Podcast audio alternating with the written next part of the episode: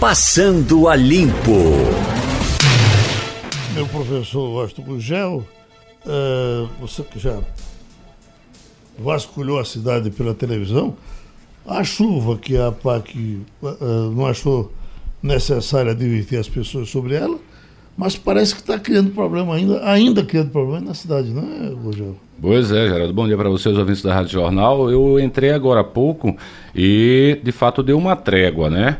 Agora, pelo menos aqui no bairro de Santo Amaro, não está chovendo, mas desde cedo eu saí de casa às 3h40, mais ou menos, da manhã e peguei uma chuva fraca ali em Olinda, mas já tinha um alagamentozinho aqui, outro ali na Getúlio Vargas, e depois que eu cheguei aqui, aí desabou, né? a chuva bem forte, Agamenon, uh, Paysandu, Derbe ali, vários pontos o que o povo está tá mostrando aqui uma situação olha, uh, que talvez não, o carro não consiga passar em trechos da Agamenon. Isso. A nossa equipe de reportagem, Isa Maria, ela logo cedo, 7h30, 7h40, estava tentando chegar na Agamenon e não conseguiu, assim, pelo menos no início do telejornal, do TV Jornal Manhã, é, Notícias da Manhã Pernambuco, aliás, ela não conseguiu chegar logo no início na Agamenon de tanta água que tinha.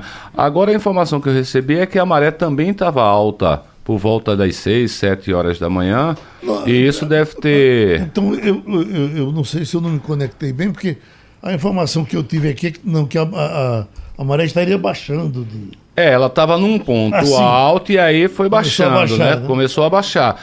Talvez agora esses pontos de alagamento aí possam ter dado uma diminuída, né? Porque aí ela começa a escoar.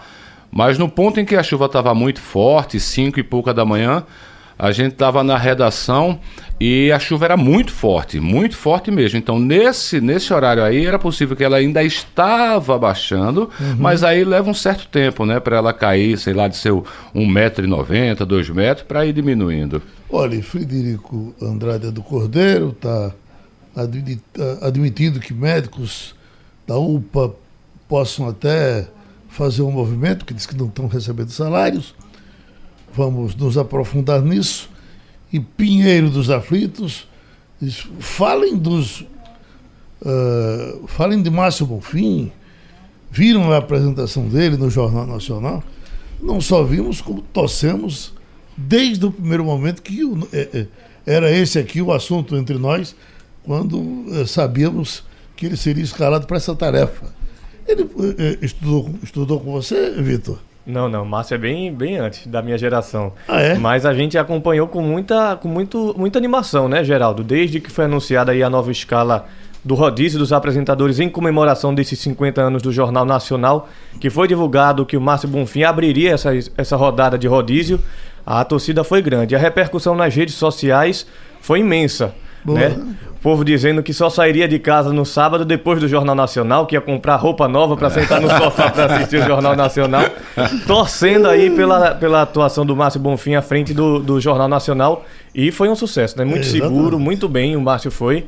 E uhum. na, em companhia da Cristina Ranzolin, que chamou a atenção, o povo repercutia nas redes sociais, no Twitter, dizendo dois apresentadores negros à frente do, do Jornal Nacional, uhum. mas o povo se enganou, porque é, é o bronze da Cristina que, que chamou a atenção e acabou confundindo um pouco ah, bem bronzeada os ela, né? telespectadores. Né? O, o, a, a, a, o Al tá botando aqui, ó. Tom de pele da apresentadora chamou a atenção no Jornal Nacional. Será que ela preparou esse bronze especialmente, né? Quem sabe? no Rio Grande do Sul, os telespectadores falam que ela é conhecida justamente pelo seu bronze característico. Olha, então, já é algo dela, já é uma marca pessoal. Ela se mostrou um pouco mais tensa mesmo assim, muito bem colocada, muito interessante. Né? Porque não é fácil, né, Geraldo? Não. Eu estava tremendo por conta dele. É, exatamente. Não é fácil, porque você vê o Jornal Nacional é o telejornal mais importante da Rede Globo, é o telejornal que é considerado o mais importante do país, né, com audiência tremenda, a repercussão que o que se fala no Jornal Nacional vira notícia para os outros veículos tal. Então, assim, não é uma tarefa fácil, mas o que eu consegui ver, eu não vi no dia, eu vi depois pelas redes sociais e tal, e fiquei muito feliz porque era de uma boca só todo mundo falava que ele estava extremamente tranquilo e muito seguro. E muito seguro. Ela, o que as pessoas falam, que apresentou um pouco de nervosismo, mas depois Sim. tocou o barco. Né? Deslanchou, né? né? Deslanchou. Cristina Rosolin, né? Ela que é esposa de Paulo Roberto Falcão, ex-treinador do esporte, ah, é, comentarista rapaz. da Rede Globo. Tá aí vendo. É, eu, alguém comentou comigo hoje. Uhum. Hoje que ela foi, né, esposa do, do, do Falcão. Você teve tempo para ver, Romualdo? Não, Geraldo, para ser sincero, no sábado eu tenho uma programação muito mais é, é, diversificada. Uhum. Aliás, sábado à noite eu estava é, assistindo a um show maravilhoso é, aqui no estado de Goiás, de um pessoal chamado Sá e Guarabira. Então, é, não, não, não assisti ao Jornal Nacional, não. Uhum. O Márcio Bonfim foi seu aluno? Não, não. O Márcio, se a memória não falha, eu o conheci pessoalmente quando ele veio para cá e a gente estava numa pauta no Matador em Vitória de Santo Antão. Então ele chegou aqui como repórter. E a informação é do Recife. A informação que eu tenho é que ele veio pelo menos do interior de São Paulo. Eu não lembro uhum. qual interior, mas também não, não sei te dizer aqui com 100% de certeza se ele é desse interior de São Paulo.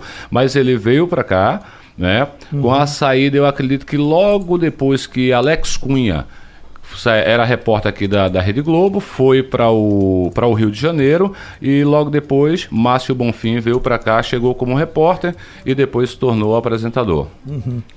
Diz tu.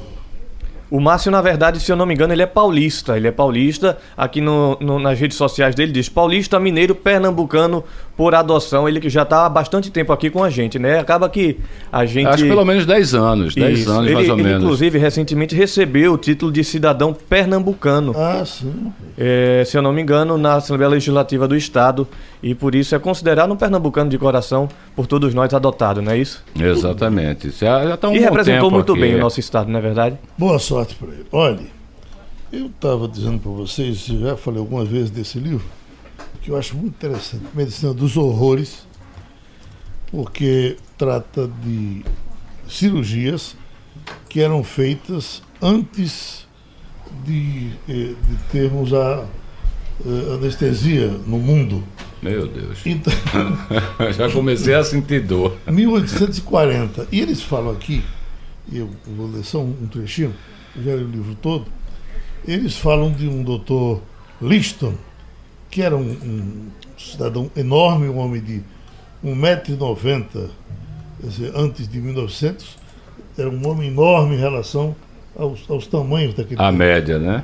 E disse que ele, um gigante, com muita habilidade para trabalhar com, com facas e, e, e, e, enfim, os instrumentos que eles usavam naquele tempo para a cirurgia, ele segurava uma faca na boca, com a outra mão ele pegava no, no, na coxa de um camarada para cortar a coxa do cara, por exemplo, se fosse isso, se a cirurgia fosse essa cirurgia, e conseguia cortar uma coxa em menos de 30 segundos.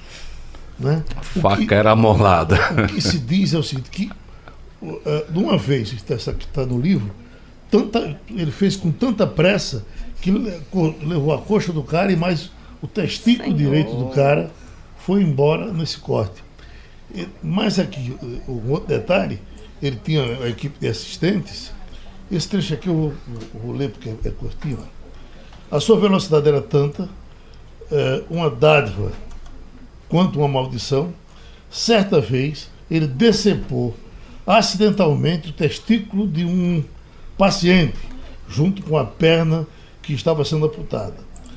Seu contratempo mais famoso eh, ocorreu numa operação durante a qual ele trabalhou tão depressa que decepou três dedos de seu assistente.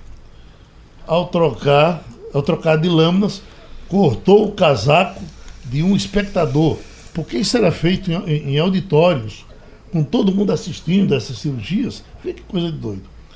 O assistente e o paciente morreram de granguena pouco tempo depois. e o pobre espectador faleceu no local em razão do susto que teve. Dizem que foi a única cirurgia da história a ter uma taxa de mortalidade de 300%.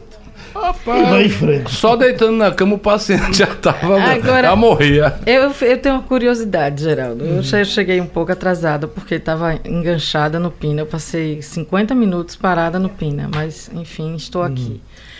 É, essa é a sua leitura quando você não está trabalhando, essa é a sua leitura para relaxar na- nas suas horas de folga. porque A é possibilidade curioso, de eu né? ler um livro desse é zero, nenhuma, Eu, tenho, nenhuma. muito- eu tenho muitos amigos médicos e, e a gente conversa muito sobre essas coisas. Eu acho absolutamente interessante. Né, Eu, eu, eu acho, eu acho muito bacana que a gente veja que, né, Eu não sendo que paciente, a alma né? humana é tão diferente, que os gostos são tão... Outro dia eu parei aqui, li uma crítica, gosto muito de Ernesto Barros, nosso crítico de cinema, leio sempre o que ele escreve, gosto muito do que ele escreve. E ele fez um elogio sobre um filme, sobre Lady Bird, era o filme. E aí ele fez um elogio sobre o filme, e aí eu parei ele no corredor e disse assim, Ernesto, é o seguinte... Eu não tenho mais idade para sair chorando de cinema, arrasada, deprimida. Me diga logo se o final é feliz, porque senão eu nem assisto. E ele estava elogiando muito o filme. Então eu estou nessa máxima. Se Eu tiver O final feliz, Suassuna eu vou. contava que na família dele tinha um grupo que torcia para que ele fosse médico. Mas a primeira, o primeiro contato dele com cirurgias foi pegar um calango e tentar abrir o bucho do calango ainda vivo. Quando o calango esperneou, ele largou o sonho de, da família dele ser médico. Ainda bem que virou escritor, Geraldo. Você está falando de é. Ariano. Ariano Suassuna. É, eu acho que meu irmão tinha um pouco de ariano, porque quando a gente era pequeno ele fazia mais ou menos isso, só que com lagartixa. Agora, voltando ao livro aí, vamos olhar pelo lado bom, veja o quanto a medicina avançou, né? claro. A medicina vem- avançou. vem- Ele, ele ainda alcançou as cirurgias com éter. Danava éter no focinho do camarada até o cara desmaiar. Né? Depois tem as cirurgias com uísque, com álcool, etc. mas o que ele fala. É, não, no, é- no interior é muito comum, desculpa, Adriano. No interior é muito comum. Minha avó paterna, por exemplo, quando qualquer neto ou filho se cortava, então a primeira coisa que ela fazia era pegar uma garrafa de aguardente e lavava a, o, o corte lá com aguardente. Se era correto ou não, eu não sei. Agora que a cicatrização ela era muito rápida. Feito essas ervas, né, que o pessoal faz os muito preparados. no interior. Eu lembro um que era um tal de um babatenon que servia para tudo, né? Babatibão, Tudo- né? É, alguma coisa assim. Tudo que tinha lá, um machucado, um corte, colocava esse tal de babate... Eu conhecia como babatenon. Eu acho que o nome correto é Babatimão. Babatimão. Babatimão, né? Pronto. E aí, meu amigo, tudo se curava com isso. É uma erva que é tida como bem poderosa para cicatrização. Isso. Então, assim, Eu- o pessoal do interior ah, até foi- hoje ainda usa muito, né? Já usou esse unguento, muito. já usaram nele. Dessas coisas é, é, caseiras, o que eu achava mais interessante era um negócio que tinha para vender, inclusive aqui no Recife, pó patapataio. Esse é, é, é pó patapataio. Tapatalho, É, tapartalho. tapatalho. Era é, um remédio criado no Rio Grande do Norte por um frade que fazia o maior sucesso. Então você tinha o talho, jogava o pó patapataio em cima e o pó patapataio dava certo. Eu, uns, uns quatro anos atrás, eu estava em Buíque e vi ainda, então eu acho que é uma coisa corriqueira que existe em cidades do interior, um carrinho é, com, com um alto-falante anunciando pela cidade uma, um sebo de carneiro que curava tudo. Tudo. É, aqui no qualquer- centro do Recife tinha. Qualquer Não sei se você problema lembra, que você aqui no centro tivesse, do Recife. bastava recorrer ao sebo de carneiro. Era um, exatamente um carro com aquele alto-falante e aí ele servia a lista de doenças que ele passava que curava era tão grande que eu acho que quase tudo servia lá. Agora, você sabe que. é, é, é, eu já até contei isso aqui semana passada, Adriana. O, eu estava vendo ah, o pastor Santiago. O nome dele é. Ah, Val, Valdomiro. Val- Valdomiro Santiago. Valdomiro Santiago. E aí, quando aqueles testemunhos interessantes, o cara foi chegando e disse: Por que, que você está aqui nessa igreja? O cara, com toda segurança, disse: Porque só aqui eu vi um cego enxergar, eu vi um paralítico de cadeira de rodas sair andando e eu vi um morto ressuscitar. Então aí nessa altura não tem mais pau pra tapatá, baba timão. Aí a gente já sabe onde é que a cura está correndo solta, né? Bom, estamos com o deputado Felipe Carreiras aqui nos estúdios. E quando ele sentou, perguntou: e Romualdo vai perguntar de Brasília? Romualdo entrou aqui para isso, isso. O deputado vai para aí? Vai, então eu quero perguntar. Então, pronto, Romualdo. Comece a conversa com o deputado Felipe Carreiras. Deputado, muito bom dia para o senhor, tudo bem? Bom dia, Romualdo. Bom dia, Geraldo Freire. Bom dia, Washington. Bom dia, Adriana. Bom dia a todos os ouvintes da Rádio Jornal. É um prazer estar aqui com vocês. Vai, Romualdo. Deputado, não foi surpresa a forma como o PSB resolveu, de um lado, expulsar o parlamentar do Piauí, Atler Lira, e evidentemente, é, tratar os outros com a condescendência de apenas fazer com que esses parlamentares, incluindo o senhor, ficassem de quarentena. Agora, a maior surpresa. E aí já é para fazer uma pergunta ao senhor, é com relação àqueles parlamentares que estão na quarentena e que vão ficar, digamos, um ano em estado de observação. Eu conversei com o líder da legenda, e Tadeu Alencar me disse que seis meses depois o partido pode até avaliar a situação desses parlamentares. A minha pergunta, Felipe Carreiras, o senhor vai se comportar como um bom menino e receber o, a, a, liberação aí daqui a seis meses e voltar a integrar o partido na ampla, eh, no amplo funcionamento da legenda?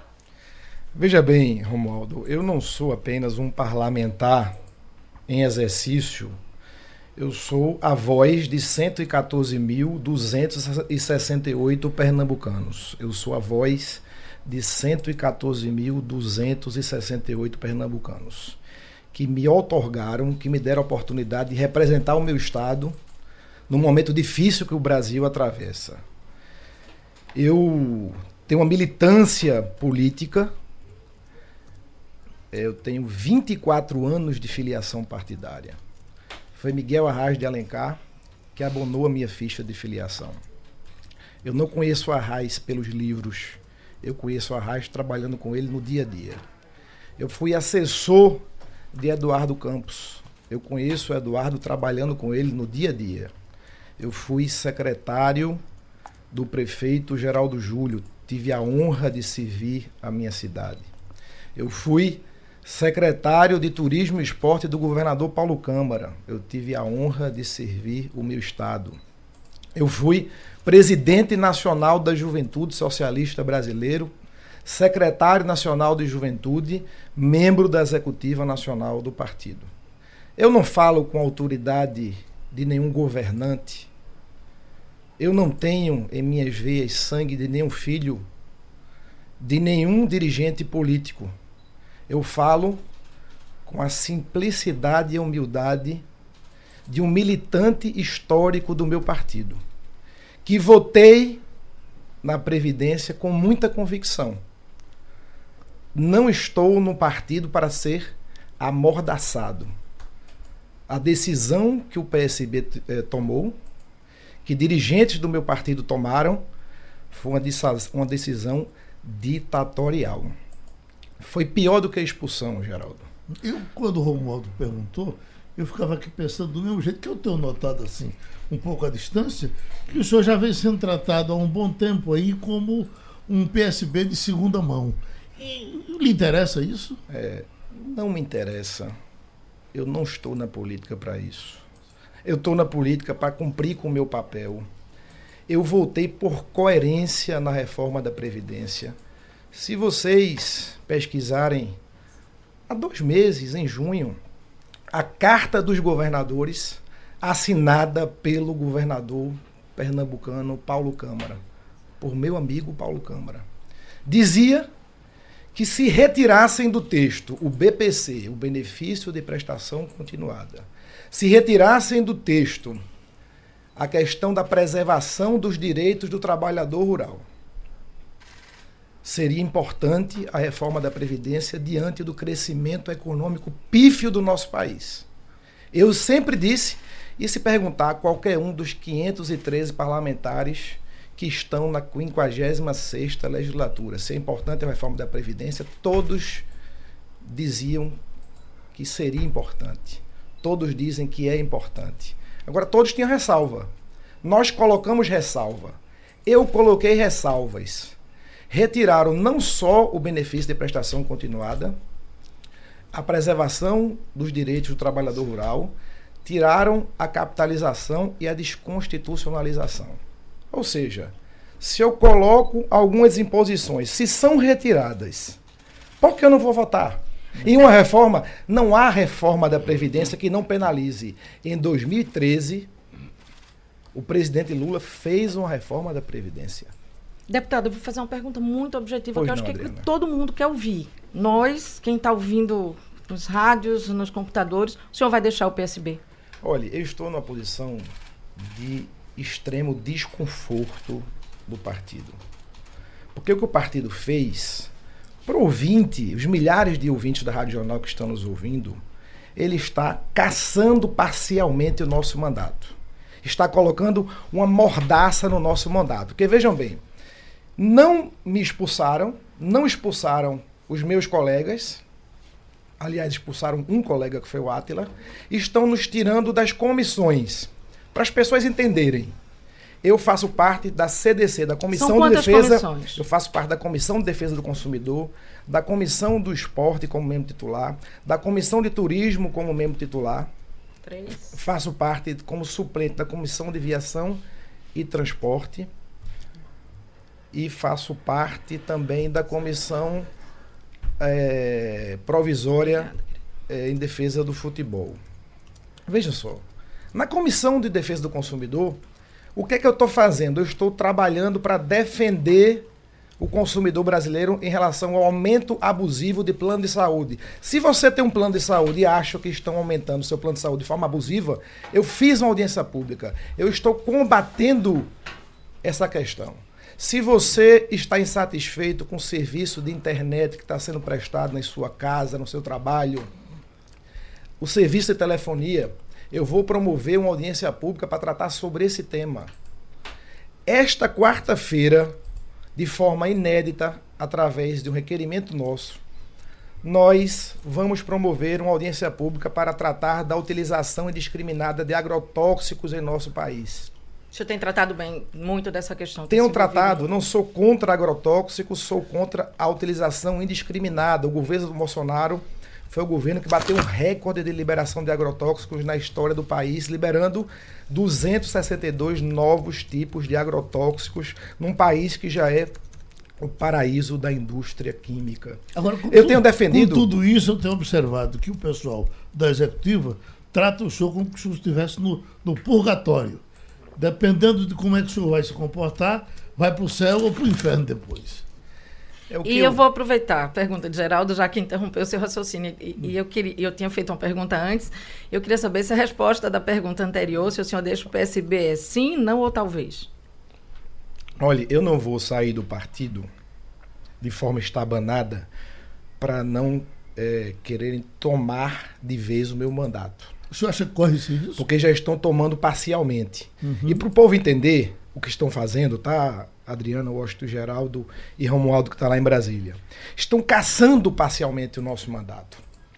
Porque quando nos tiram da comissão, vejam o comportamento do partido que foi presidido por Miguel Arraes de Alencar, por Eduardo Campos. Eu não vou defender o povo. Mais uma vez eu digo, eu sou a voz de 114.268 pernambucanos. Eu não vou poder fazer a defesa do plano de saúde na Comissão de Defesa do Consumidor. Eu não vou fazer a defesa do consumidor brasileiro em relação ao serviço de internet e telefonia, em relação a agrotóxicos, em relação à defesa da comunidade esportiva, em relação ao turismo, da abertura do capital estrangeiro para baixar a passagem aérea, da abertura de cassinos, da, da gente poder aprovar uma nova Embratur para dar recurso para o país poder cumprir o seu papel de divulgação no exterior. Estão colocando uma mordaça que no final o que o PSB está fazendo o que o PSB está fazendo é não deixando a gente trabalhar pelo povo. Não estão tirando um centavo do salário do parlamentar, não estão punindo nada. Estão punindo o povo.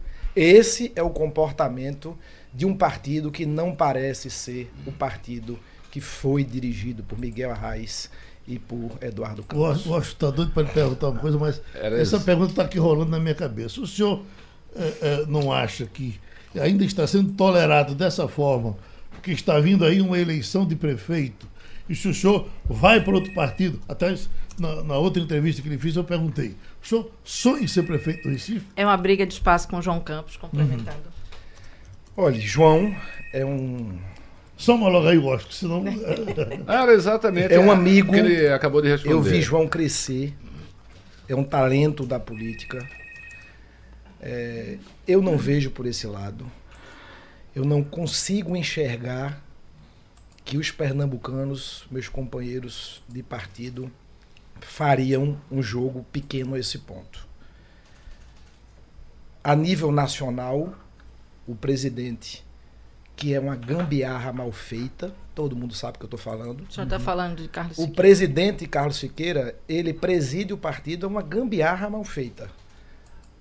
Ele sempre foi um executivo mediano que assistia, dava auxílio a Raiz e deu continuidade com o Eduardo, e não tem estatura política, dimensão política, equilíbrio político para conduzir parti um partido da dimensão e da história que o PSB tem. Então, eh, eu não imagino que esse jogo político de 2020 passaria pela cabeça dos meus colegas e amigos pernambucanos. Agora, eu não posso deixar de expressar a minha decepção com o julgamento que nos foi dado e a forma ditatorial tudo que nós combatemos, tudo que Arras combateu, que Eduardo combateu, que companheiros históricos do partido sempre combateram, da gente ter uma mordaça em nosso mandato. o Romualdo quer falar com o senhor de novo.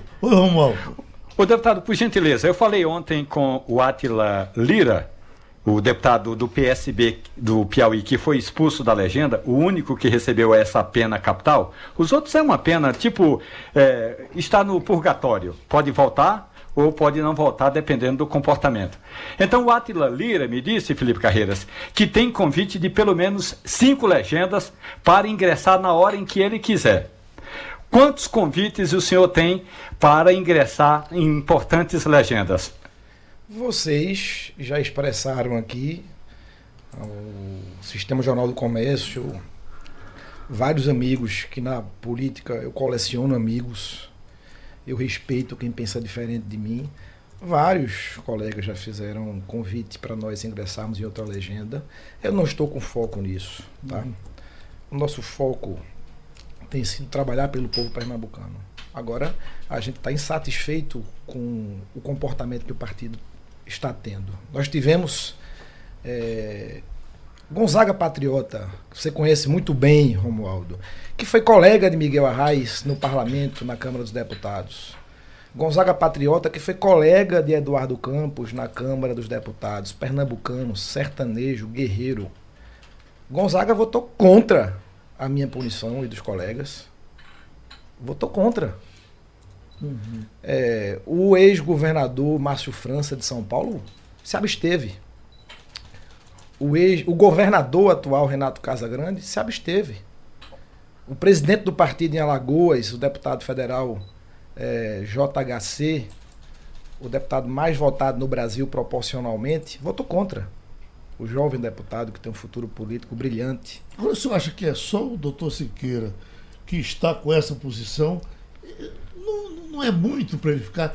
Certamente tem mais alguém com ele. Foram mais de 80 votos que nos concederam essa punição. Sim.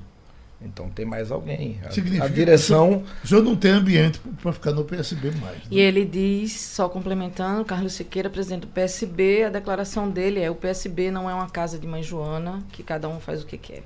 Olha, um presidente que vibra pela punição, a expulsão de um membro do partido, de um deputado federal eleito e a punição de 10 deputados federais, que fica vibrando.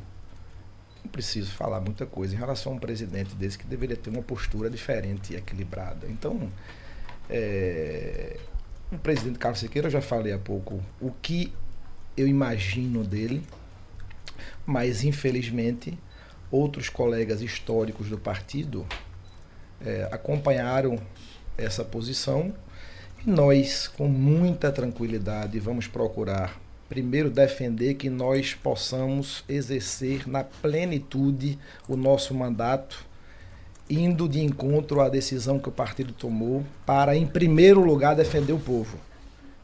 Em primeiro lugar, fazer a nossa defesa pelo povo que nos conferiu o nosso mandato. Deputado, é, até agora o senhor demonstra uma total insatisfação com o partido pelo que aconteceu. Vamos trabalhar com três hipóteses. O senhor espera seis meses, quando pode ter a redução da pena, espera um ano de suspensão ou chuta o balde? Eu não vou ficar para atender capricho do presidente Carlos Siqueira nem de direção do partido. Não vou me submeter a isso. Agora, com tranquilidade, estudar junto com os colegas uma forma de nós podermos exercer o nosso mandato pleno, que nós não vamos ficar com a mordaça, com um mandato parcial. Então, o que nós vamos fazer é estudar cenários. A minha insatisfação, vocês vêm acompanhando, não é de hoje com o partido. E agora chegou no grau máximo, porque, ao meu ver, o que fizeram com com, comigo e com os colegas deputados foi pior do que uma expulsão. Foi uma atitude mesquinha, foi uma atitude covarde e foi uma atitude que, na ponta, é bom que as pessoas que estão nos ouvindo, os milhares de ouvintes, estão punindo vocês. Porque a nossa defesa nas comissões é para defender vocês, não é para defender interesse pessoal. E é bom que se diga: o partido se reuniu durante dois dias dirigentes do partido, parlamentares, governantes, ninguém falou sobre uma votação que está para acontecer na Câmara sobre o fundo partidário. Hoje os partidos recebem 1 bilhão e 700 milhões. Há possibilidade de passar para 3 bilhões e 700 milhões de reais de dinheiro público para financiar partidos políticos. Eu voto contra, eu voto não. Eu não vi uma declaração do dirigente do PSB, do presidente, em relação se é a favor ou contra o tema. Porque para fechar a questão em relação à Previdência, fecharam. Em relação a esse tema, ninguém fala sobre esse assunto. Deputado, o senhor já é, é, é, escancarou aqui divergências profundas, cisão profunda com o presidente do partido do qual até agora o senhor faz parte, que é o PSB, mas expôs toda a sua insatisfação com o presidente, que é o representante máximo desse partido. Por outro lado, tem conversado na sexta-feira, se não estou enganada, o senhor se encontrou com o presidente da Câmara, com o Rodrigo Maia, do DEM, e o PSDB tem feito alguns movimentos para trazê-lo. PSDB e DEM são possibilidades reais na sua vida? Eu não vou falar sobre nenhum partido. Partidos que são da base se existir esse cenário de eu ir para um outro partido, eu não vou para nenhum partido que seja da base do presidente Bolsonaro. Porque eu fui eleito na oposição, estou oposição e faço oposição ao governo Bolsonaro. Agora eu faço uma oposição com responsabilidade. Em uhum. primeiro lugar está o Estado brasileiro, não está o governante. Eu falei há um tempo o Brasil fez uma reforma da Previdência com Lula. Em 2003, Lula fez uma reforma da Previdência. E não há reforma da Previdência que não tire direitos. Fernando Henrique Cardoso tentou fazer uma reforma da Previdência durante oito anos e não conseguiu, porque o PT não deixou. Setores da esquerda e radicais não deixaram essa reforma. Lula assume a presidência, faz a reforma. O DEM e o PSDB ajudaram.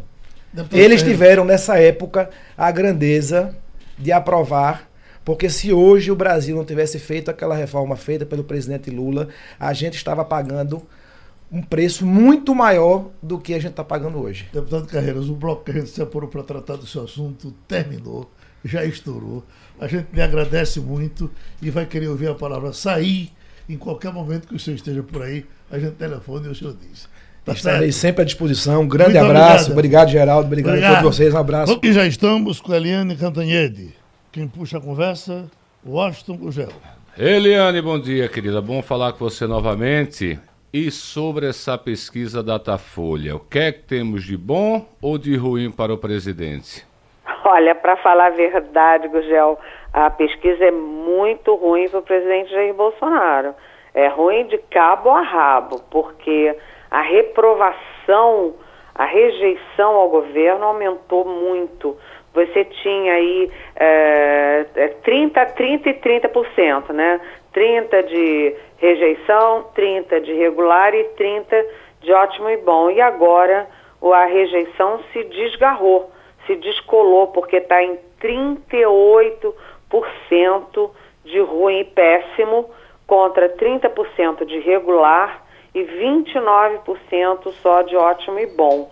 Então a coisa está feia. Se você pegar todos os presidentes né, no primeiro semestre, presidentes eleitos depois da redemocratização, o Bolsonaro é disparado mais mal avaliado. O Fernando Henrique Cardoso tinha 15% de rejeição, o Lula 10%, a Dilma 11% e o Bolsonaro 38%. Ou seja, ele está sendo teimoso, é uma teimosia dele de não ouvir a voz das ruas. O que, que ele vai dizer, certamente? Que a pesquisa é manipulada, que é, todos os institutos são é, tem uma, um complô contra ele, que ele é vítima de, de fake news, essas coisas, mas não é. A gente vê que todos os institutos, o IBOP, o, o, aquela pesquisa da CNI semana passada, todos vão no mesmo caminho. E o mais curioso é que a, a, a rejeição dele dispara, ele já sempre foi mais mal avaliado no Nordeste. E agora a rejeição dispara no Nordeste depois que ele chama os governadores da região de Paraíba, né? E diz que não vai dar nada para aquele cara, que é simplesmente o governador de um estado, o governador do Maranhão, o Flávio Dino do PCdoB. Né? As mulheres são as que mais rejeitam ele, com 43%. A rejeição dele maior é nos que têm mais renda e mais escolaridade. É, os moradores do Nordeste, com 52%. E uma curiosidade, viu, Geraldo? Hum. Os ateus. Você sabe que os ateus, 76% dos ateus rejeitam Bolsonaro. É, eu achei curioso isso. E é o maior índice de toda a pesquisa. E do outro lado, os que aprovam é, são principalmente os moradores do Sul e do Centro-Oeste, mas mesmo assim é 37%.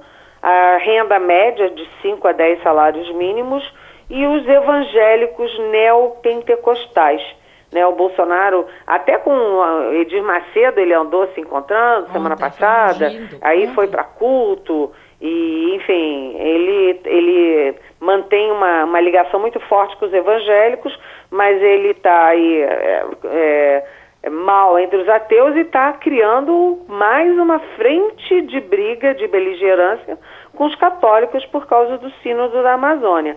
Agora, o setor que mais aprova o Bolsonaro são os empresários, 48%. Sabe por quê?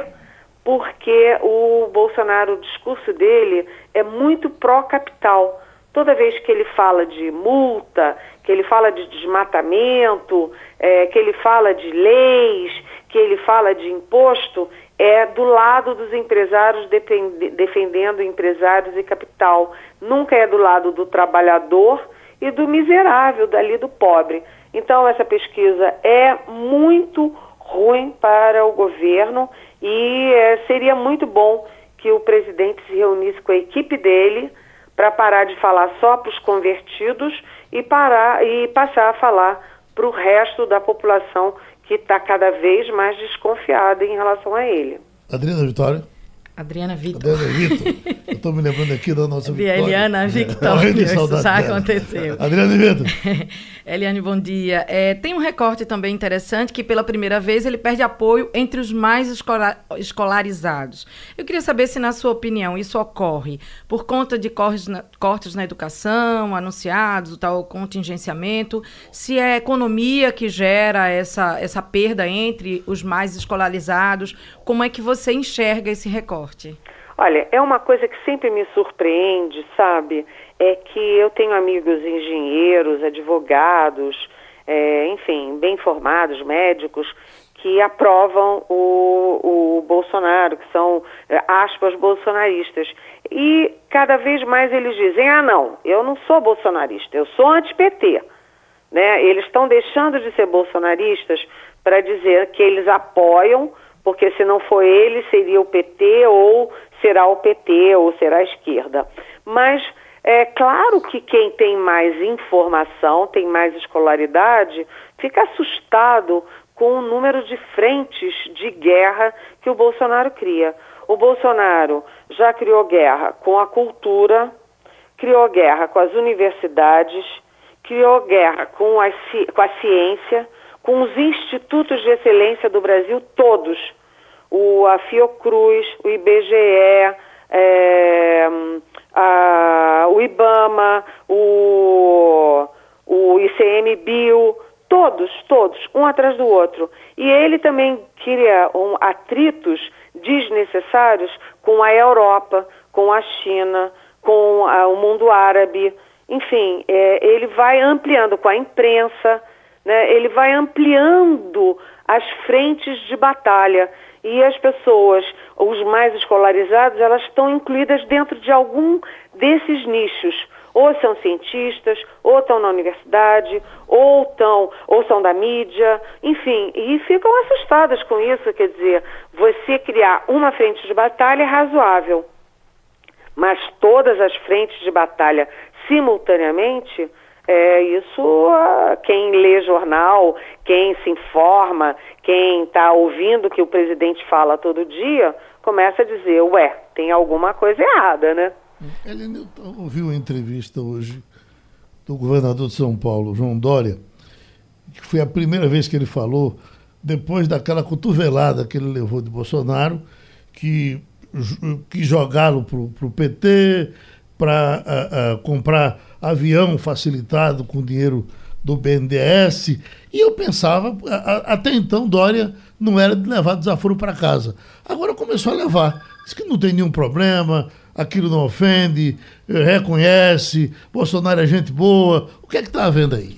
Ah, o que acontece é o seguinte: o Bolsonaro, que passou a campanha inteira dizendo que era contra a reeleição e que se ele se fosse eleito ele não ia concorrer à reeleição, ele já no segundo mês já disse é, que sim, que vai concorrer à reeleição, já deixou claro isso, e ele não apenas admite, assim, com alguma sutileza, na medida em que Bolsonaro consegue ter sutileza, mas ele também já elegeu os adversários de 2022. Então ele já partiu para cima do Luciano Huck, que faz parte de uma articulação aí do chamado centro progressista, né, do liberal progressismo, é, que é liberal na economia e progressista na área social, e também o João Dória, governador de São Paulo, que é muito audacioso, que se lança já, se lançou já no ano passado contra o próprio padrinho dele, que era o Geraldo Alckmin. E o que, que o, o Dória percebeu? Que o uh, Bolsonaro quer empurrá-lo para a esquerda. O Bolsonaro diz, ah, mamou ali nas tetas do, do PT, dos governos da esquerda, e o, o, Dória também teve o pai caçado na Revolução e também discordou da, da posição do Bolsonaro em, em relação ao pai do, do presidente da OAB. Então o Bolsonaro estava empurrando ele para a esquerda. E hoje é um mau negócio você. Eita. Caiu a, a, a esquerda, né? Então deixe Caiu a ligação, ele, ele, ele não perde uma chance. Aqui tem uma. Segurando com a mão esquerda o telefone. Uma coisa que chama a atenção, Felipe, é, não vai ter expediente, não está tendo expediente, pela informação que tenho, no Exército, Exército. hoje. E por tiver algumas segundas-feiras, para economizar, porque não tem dinheiro para o soldado comer. Né? É meio Isso, expediente. Eles estão, né? eles estão muitos, muitas unidades do exército estão fazendo meio expediente há um tempo. parando. ah, Veja que coisa, né? Isso tem um contingenciamento e eles estão obedecendo Isso. o contingenciamento. Isso tem um, tem um, um lado, pode-se dizer também que o que aconteceu com as universidades não foi só o desejo de cortar e de parar.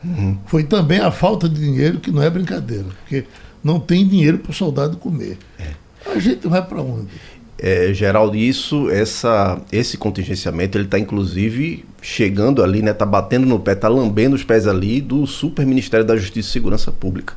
É, semana passada, o ministro Sérgio Moro chegou inclusive a reclamar de que ele tinha pedido inclusive um aumento de orçamento e já acenaram com, ó, velho, não é assim, não é por aí não, você vai ter inclusive menos.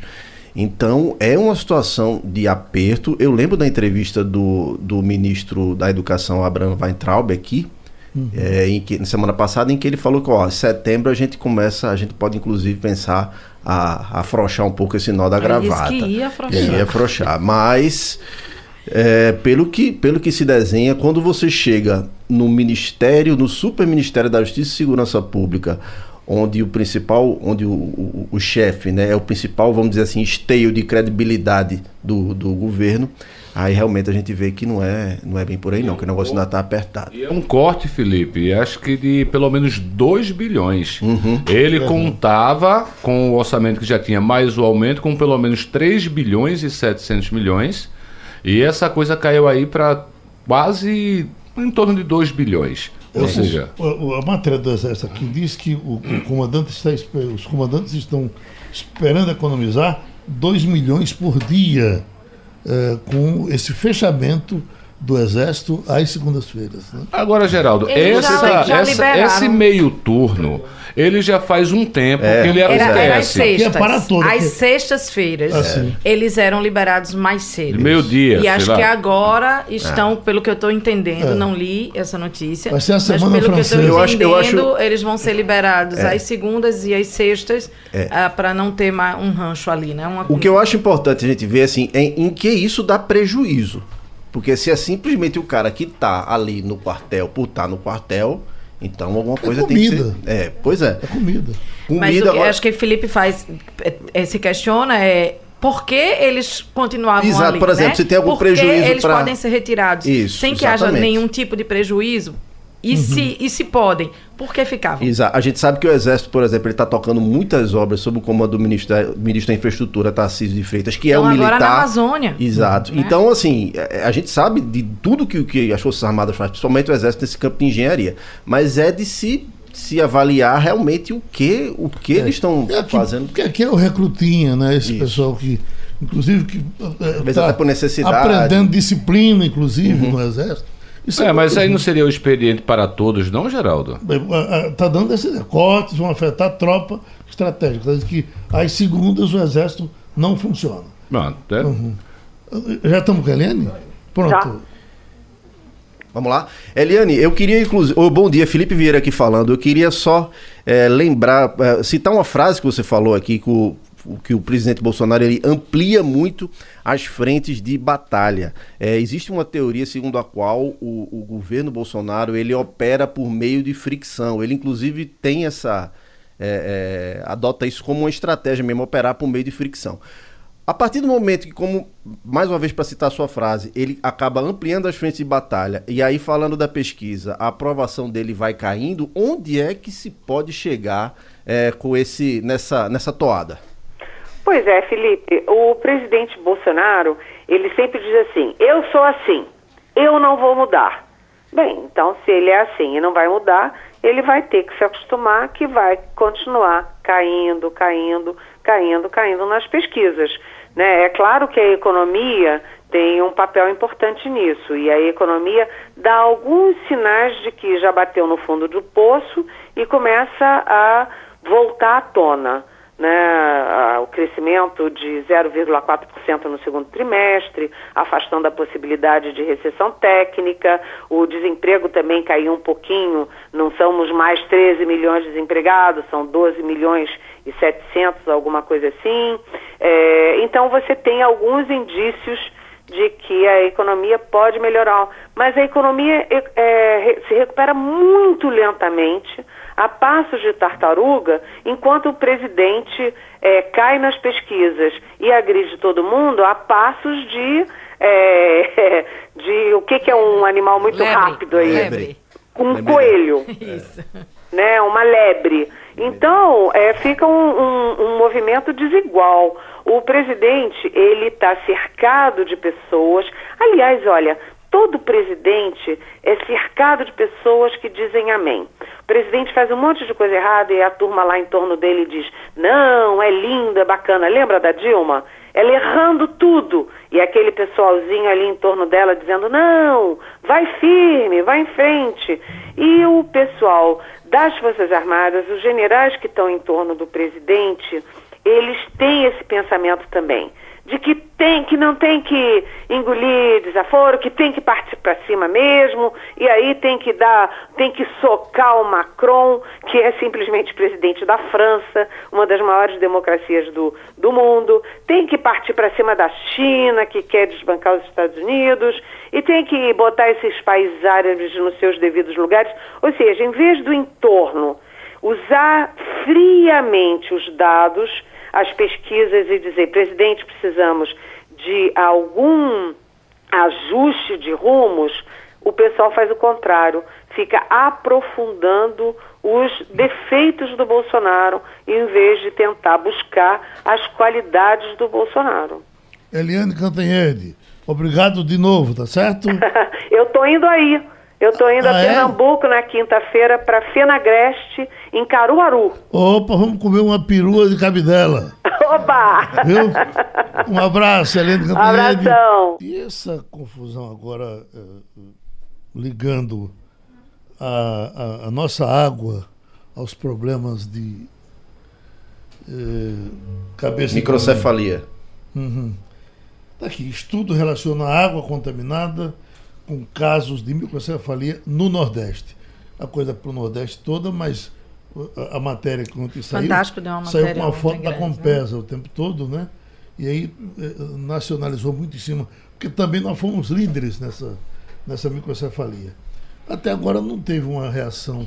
A gente até tentou falar com o secretário da Saúde, alguém do Estado, uhum. deve falar alguma coisa sobre isso, né? Olha, um estudo traz uma explicação surpreendente para uma questão que intriga os cientistas. Aqui diz intrigava os cientistas.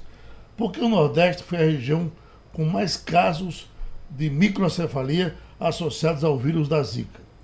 A doença viral atingiu 144 mil pessoas no país, incluindo 12 mil grávidas.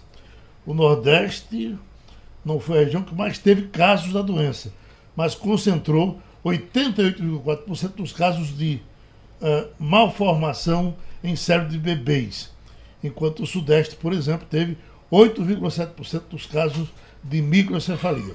Os pesquisadores agora buscam explicações para esse fenômeno dentro dos laboratórios e da realidade das cidades do interior nordestino. Se for assim, não tem quase nada para se dizer que, que, que a água está uh, envolvida. Deve ter mais do que isso, né? É, eu não vi a matéria é, toda. Eu, não. eu acho que precisa ter muito cuidado, é. né? Tudo, uhum. tudo que, que tem qualquer possibilidade de gerar pânico numa população, a gente tem que ter é, é, muita certeza, e essa certeza vem a partir das pesquisas é, nas quais podemos confiar, como da Fiocruz, com, né, como a Isso. descoberta do, do vírus, da Zika, do Zika vírus, e essas pesquisas acontecem com dinheiro. Então, é eu Agora, acho que é um processo que é longo fato, que temos pela frente. O que é fato aí é que a gente precisa se preocupar e muito rápido com a qualidade da água, uhum. porque ah, se a gente for analisar toda semana praticamente o que a gente recebe de denúncia de pessoas que recebem água É amarelada, é, marrom. É muito, é muito. Então, assim, é, e não é de um- uma única localidade. A gente tanto recebe de Paulista quando recebe de Camaragibe, de Moreno, São Lourenço, de Abreu e Lima. Então, assim, a qualidade da nossa água, ela está em qual patamar? Com fotos, né? Com vídeos de Sim, cor, de água manda marrom, vídeo, amarela. água marrom, como Me se fosse um chamou a ferrugem. atenção, é, hoje especificamente, nosso queridíssimo João Carvalho, chefe de redação, chefe de reportagem da TV Jornal, todo dia ele compartilha Sim. as capas aqui no grupo do Sistema Jornal do Comércio, dos jornais, e aí isso facilita para a gente ver como é que os assuntos estão sendo tratados.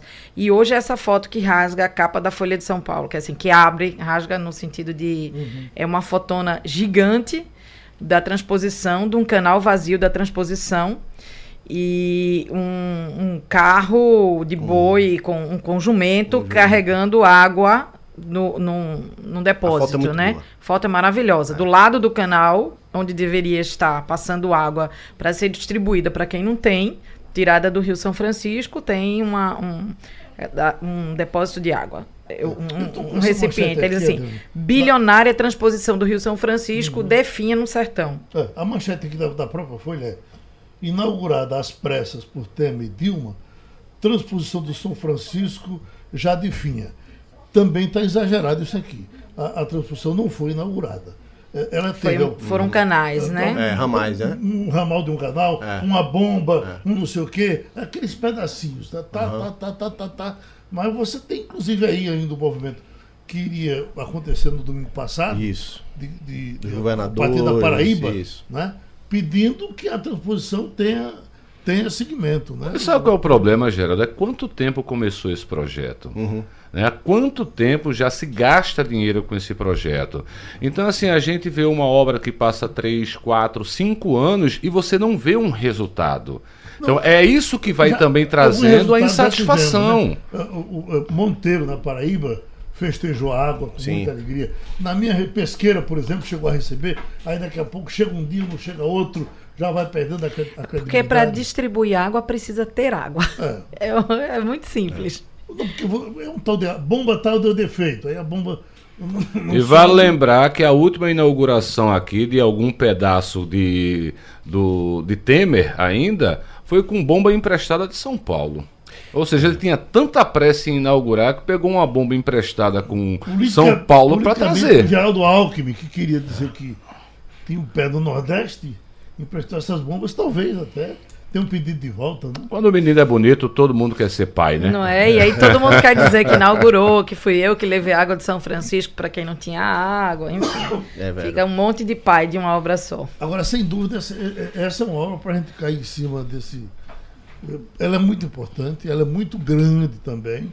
E muito dinheiro já ela foi é grande gasto. em todos os sentidos. E já se gastou demais com ela, né, rapaz? Isso não- Exato. Esse dinheiro não pode ficar parado, não. Eu lembro que o ex-prefeito de Petrolina veio aqui debater, daqueles tempos que havia dúvida com relação à transposição sai ou não, aí ele dizia, olha, o senhor acha que vai terminar o quê? Essas coisas que estão sendo feitas. Só olhe, eu acho que aqui um dia termina como as pirâmides do Egito.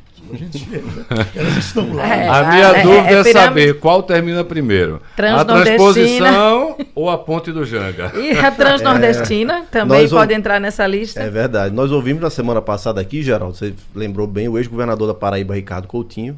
Que ele, ele, ele, é, esse- ele é um dos líderes desse Exatamente. movimento Ele- de. E ele falava justamente de, dessa relação complicada do, com, com o governo federal, no momento em que os, os governadores do Nordeste fazem meio que uma, uma cidadela ali anti, é- anti-Bolsonaro, com, com um reflexo aí na questão da transposição. Mas é estranho que, com relação especificamente à transposição, a gente tenha tido um ex-governador que tomou posição e dos governadores atuais que estão brigando com o governo, nenhum Uhum. o tocou no próprio governador da Paraíba disse que não ia pro ato, É, alguma coisa do não tipo. quis falar, o daqui não disse nada até então. Mas o ex-governador acho que quer uma resinha também, não, tem, não quer não? Esse santo não quer uma resinha. Agora, é, é, essa- a, a internet trouxe uma matéria essa semana de é, um ministro soltando mais um trecho da água, dizendo a água está chegando no Ceará.